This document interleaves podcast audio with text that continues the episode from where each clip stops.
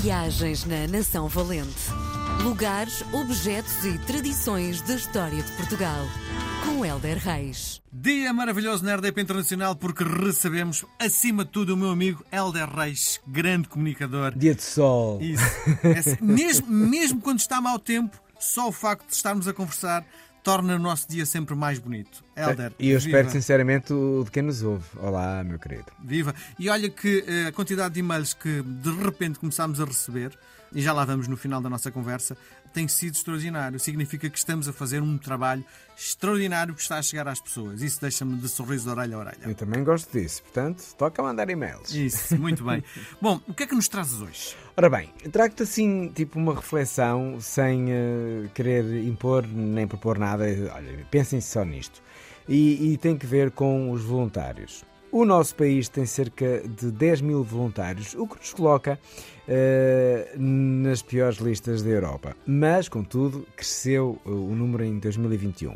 E eu gostava de que as pessoas pensassem. Primeiro, eh, há uma ideia de que o voluntário eh, não é eh, uma pessoa muito nova, nem sempre os- jovens estão predispostos a isto. Sim. Porquê? de- porque nós associamos muito voluntário a uma pessoa já com mais Sim, sim, mas isso, isso estás, a, estás a dizer, tens toda a razão. Hum. E tens alguma justificação para. Não, não faço a mínima ideia, mas acho que é uma ideia pré-concebida e um pouco errada, bastante, Sim. da minha experiência.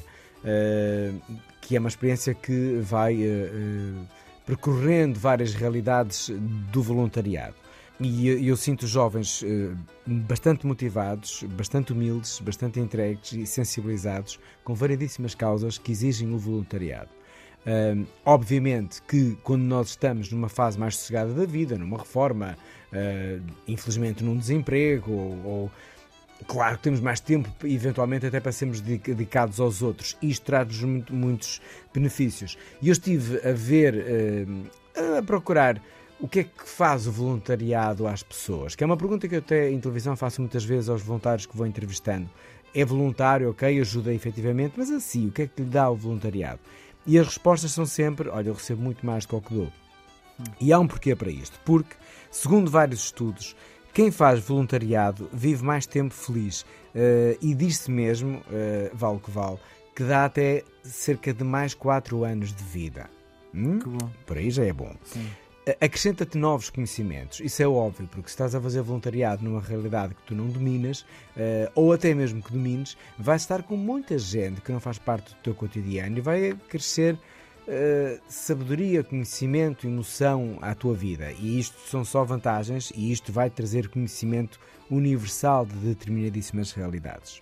Depois, eh, se quiser ser muito prático, é ótimo para o currículo, porque todas as empresas querem saber qual é eh, o teu envolvimento social. Por isso, até por aí, tem vantagens. Se bem que eu acho que é a parte menos interessante no que diz respeito ao ser voluntário. Depois, eh, o facto de tu veres e assistires e te confrontares e levares um soco sobre uma realidade completamente distinta da tua, à qual tu eras até completamente alheio, vai cultivar em ti a simplicidade. E eu nunca tinha pensado nesta perspectiva, mas de facto é mesmo assim.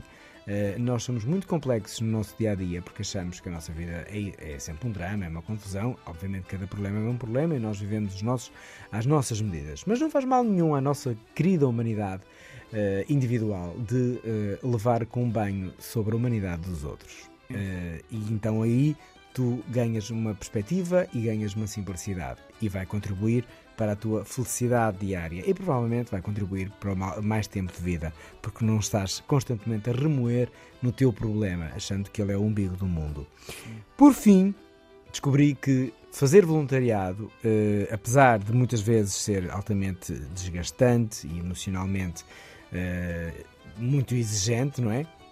contribui significativamente para melhorar a tua autoestima. E porquê? Porque nós todos os dias eh, ouvimos rádio e televisão eh, e lemos jornais e vemos que eh, o mundo está um caos e o que é que eu posso fazer para mudar? Pois, ao fazer voluntariado, está a mudar a realidade que está à sua frente. Não está a mudar a realidade eh, de Israel ou dos palestinianos ou da Ucrânia, ou da, enfim, 500 mil situações de guerra e de fome e, e de muito mais, mas está a contribuir para a realidade da mudança do seu vizinho. E isto já está a melhorar o mundo. E Sim. isto já vai contribuir para a sua autoestima. Portanto, são só mais-valias. Sim.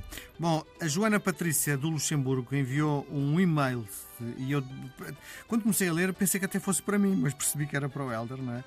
Gostaria de saber qual foi a inspiração por trás da sua carreira na televisão e na escrita de livros. Como tudo começou para você. Trata-te por você. Para você. Oh, muito obrigado.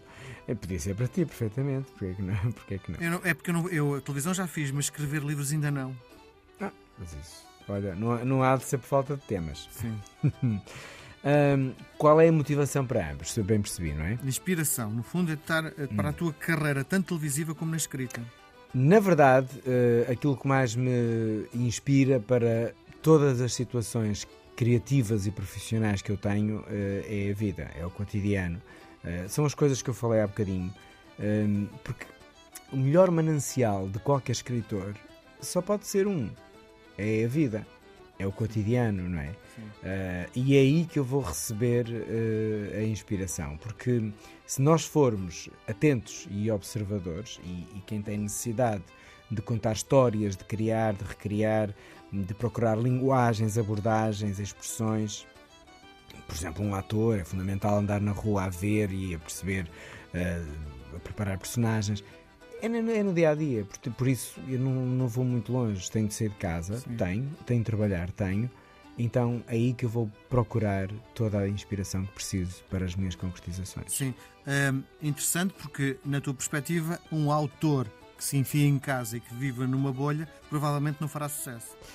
Não acho, não acho tanto porque, repara, se tu és um ermita, uh, tu vais, vais te dedicar a uma área da vida muito interessante que é a área do silêncio, da contemplação, da introspecção, de uma filosofia individual que pode ser também bastante interessante, obviamente que sim. Mas tu mesmo vivendo em casa é impossível estar completamente fora de uma realidade, porque alguém te vai ter que levar as compras, alguém eh, ou tu vais ter que fazer compras, ou percebes? De alguma forma tu nunca estás só no teu corpo. E se um escritor escrever só sobre ele e o seu corpo e o seu quarto, eh, provavelmente não vai ser uma escrita ou, ou, não vai ser um trama, um enredo muito cativante. Sim, muito bem. Nós voltamos a conversar na próxima semana. Abraços. Beijo grande. Obrigado. Viagens na Nação Valente. Lugares, objetos e tradições da história de Portugal.